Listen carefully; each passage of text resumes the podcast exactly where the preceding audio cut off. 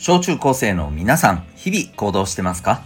子供、大人、両方の目線でお送りするラジオ、君 the NEXT。お相手は私、キャリア教育コーチのデトさんでございます。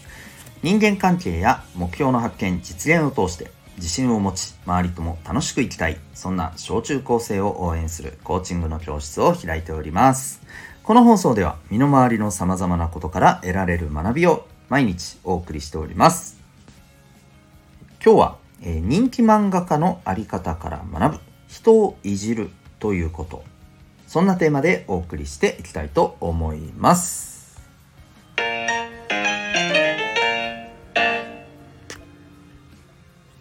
さて、えー本題に入りたいと思います。えっ、とこれはこの間ね見た、まあ、記事をね、えーそう記事から思ったことなんですけどね、まあ、皆さんあのこう人のことをちょっとこういじったりあとあるいはいじられたりあるいは誰かが誰かをいじっていたりみたいなことって日常の中でどうでしょう？ありますか？うん。まあうーんそんないなあっていう人もいればね あのああめっちゃあるってねっていうか自分が、えーやってるとかやられてるとかね、うん、あるかもしれません。うん、であのーこの人をいじるっていうのって実はね、えーすごくまあなんていうのかなギリギリな、あのー面もあるんだよね。これどういうことかっていうと、えーいじりとやっぱ一歩間違えるとそれはいじめになるっていうところがあって、うん、まあほらあの聞くじゃないですかね、えー例えば、まあ、いじめで、ね、事件になってしまったりしてさでなんかなんでこんなところになるまでそのままだったのかみたいな話が出た時に、まあ、よくあるあの出てくる話としてさ、うん、なんか本人たちは仲良くなんか楽しくやってるように見えたと。つまり、えーいじめではなく、まあ、お互いにいじってるだけえーなように見えたんですとかね。かそういうことってあるじゃないですか。うん、だからこれなかなかねあの気をつけないといけないとこだったりするんだよね。あの要はこっちはいじる側はいじるいじってるつもりだったのが相手からしたらいじめに感じていたりとかですね。うん。まあもしかしたら逆もあるかもしれないよね。うん。そ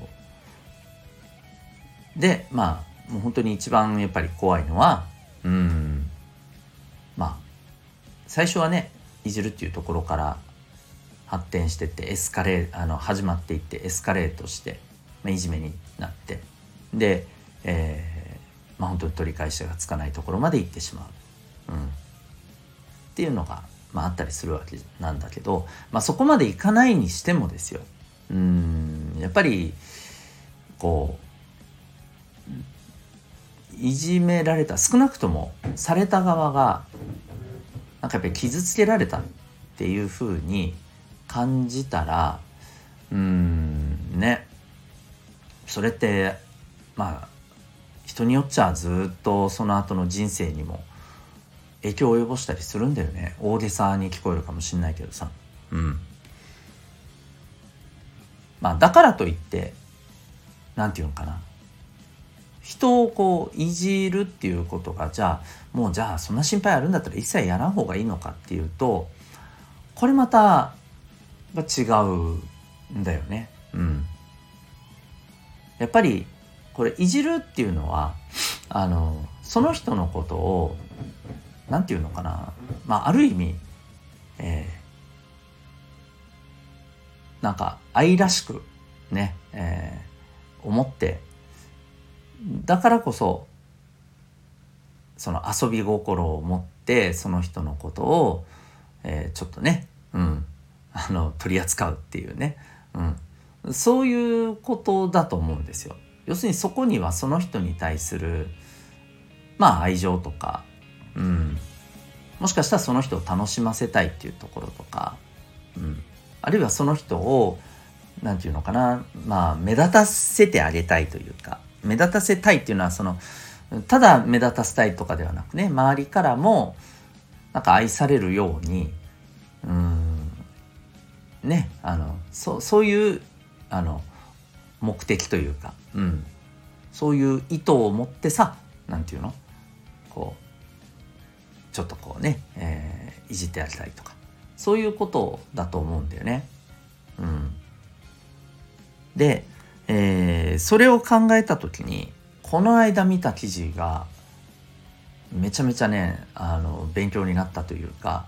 あやっぱこの人はいじるのが天才だなっていうふうにね、えー、思った人がいるんですよ。うん、それがねあの誰かというとですね、えー、もう最終回してでも最終回してもね、まあ、人気もね相変わらずあるあの銀玉うんねまああの漫画アニメどちらもね、えー、もう最終回を迎えてます。なんかでもあれだよねそういえば。あのーえーと、ちょっとパロディ作品というかねあのなんだっけ、えー、3年 Z 組銀八先生だっけ、うん、がなんかねあの作られますみたいななんか発表がねそういえば結構前にあってそういえばあの後どうなったんだって感じだけど まあそれもちょっとね楽しみだったりするんですけれどもまあその銀玉のね、えー、作者うんね空知さん空知先生ですねのことが、まあ、記事になっていてでこれがねもう本当にあの面白かったというかさすがだなというかなんですよ。でまああのどんな話かというとこれあの銀玉が好きでね、まあ、よく見てる人はもうおなじみの光景だと思うんですけどこの銀玉の作者の空知先生って、まあ、めちゃめちゃあのパクるんだよね。他のあの作品をね。パクるというかパパロるというかですね。まああの例えば他の作品のキャラクターをこう銀玉のキャラクターが装うとかねちょっと真似をしてなんかセリフを言ってみるとか、うん、あのそのその行動とかさを真似してなんかちょっとこう あのねもっと言うとこうキャラクターの中同士で「そんなことやったら怒られます!」みたいな、うん、ねあのクレームが来ますとかね。なんかそんなツッコミもあの出たりして。なんかあのめちゃめちゃ自虐なんかパなんていうのパクりながらえそれをさらにパクってること自体をこうさらにね突っ込んで なんかこう見てる側からすると もうバカだねっていうねあのそんなこう笑いをね、えー、生み出すのがとってもね、えー、うまいんですよね。でこの間あの最近アニメでリメイクされた「えーと、うるせえやつら」っていう作品があってこれ知ってるかな？うん。あの「ランマ2分の1」とかを書いてるあの高橋、留美子さん高橋先生ですね、えー、が、まあ、あの書いている作品で、まあ、まあ、この方のうんそうだなもう出世作って言ってもいいんじゃないかな。この人がすげえ面白いっていう一気に有名になった作品がこの「うるせえやつらで」実はね45周年なんですよ。45周年。わかります？ね皆さんが生まれるはるか前に実は存在していた作品がですね、えー、まああってねそれが45周年を迎えたわけなんですけれどやっぱりねいろんな漫画家さんがですねおめでとうございますってことで、えー、お祝いを述べていてでその中にねあの空知さんのコメントもあのイラスト付きであってでこのイラストがですねすごい面白いんですよ。あのこのうるせえやつらの主人公のねラムちゃんっていうまあすごいね可愛らしいあの女の子がいるんですけど彼女をこうえー、自分のね画風で描いていてあでもねすごいなんかね大人っぽくておおなんか結構ね評価はね高いんですけどただ面白いのはですね、えー、この子が、まあ、あの電撃を放つっていう実はあのこう特技を持っていて、うん、でなんかこのイラストではですね、えー、電撃が放たれていてでその電撃が放たれた先にですね、えー、あのえーと、自分の、ね、銀玉の、えーと、キャラクターがですねこうビリビリビリってやられてて、うん。ね、あのでそこにねパクってすんませんみたいな感じでねプラカードでこう あのやられてるのはエリザベスっていうキャラクターなんですね。まあまあ分かる人はもうねああはいはいって感じだと思うんですけど。そうそうそう。でこれがまあなんかやっぱさすがだなっていうこのねパクってすみませんって言いながらギャーってやられてるようなね感じがあのめちゃめちゃこうあのいいなと。要するに自分をこう下げつつでもねやっぱりこの相手の作品に対する愛情とかリスペクトっていうのをしっかり出してるんですよね。でなんでかっていうとねなんでそれが分かるかっていうと何て言うのかなその作品のね、うん、良さみたいなあこうここがこの作品のねこのあ名場面だよねみたいなところをねきちんと使ってパパクってるんですよ。うん、でそれをもうねなんかやめなさいみたいなねもうバカじゃないの？みたいな感じでね自分で自分の作品の中で自分の作品のキャラクターに突っ込ませているんですよね。だからこれは本当ねあの素晴らしいなと。要するに相手のことをちゃんとさ持ち上げているというかあの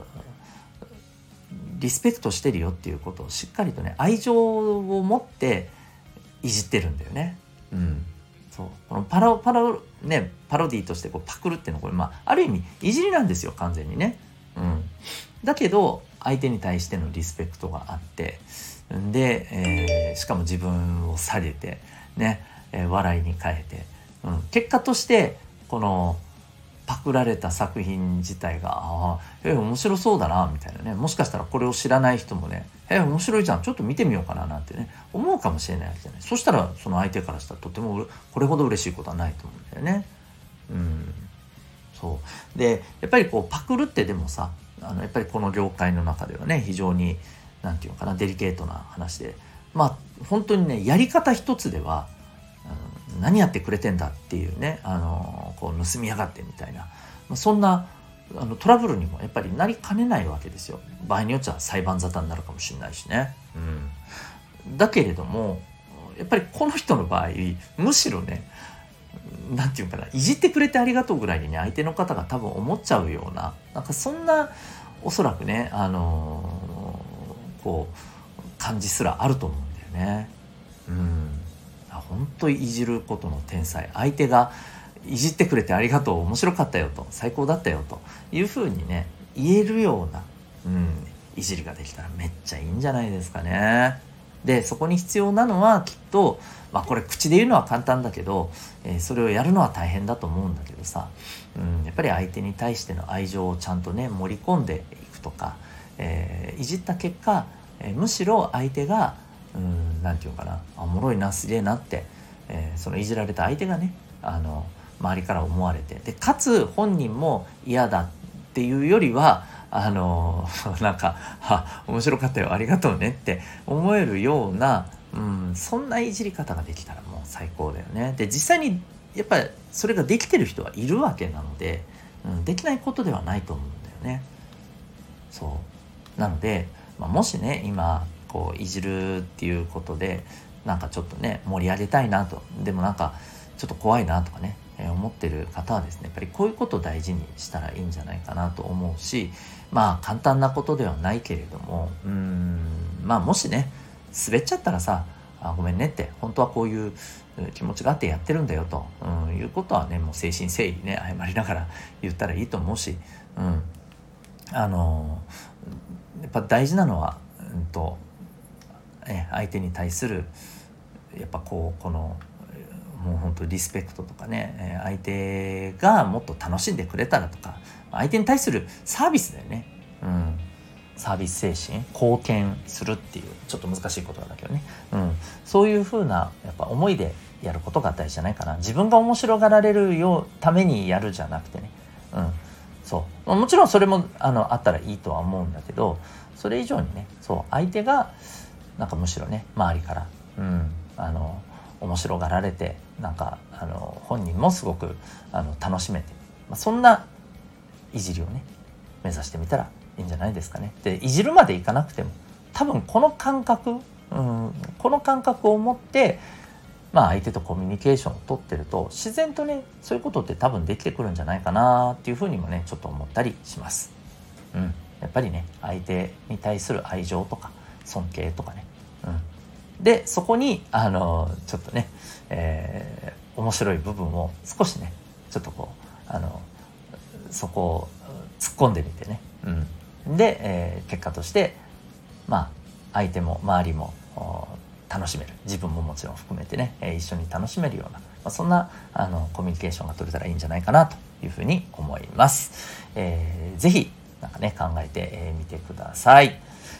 ということで、えー、今日はですね、えー、人気漫画家に見る、えー、人をいじるというね、えー、ことについて、えー、ちょっと学んでみましょうと、えー、そんなお話でございました。あなたは今日この放送を聞いてどんな行動を起こしますか？それではまた明日、学び大きい一日を。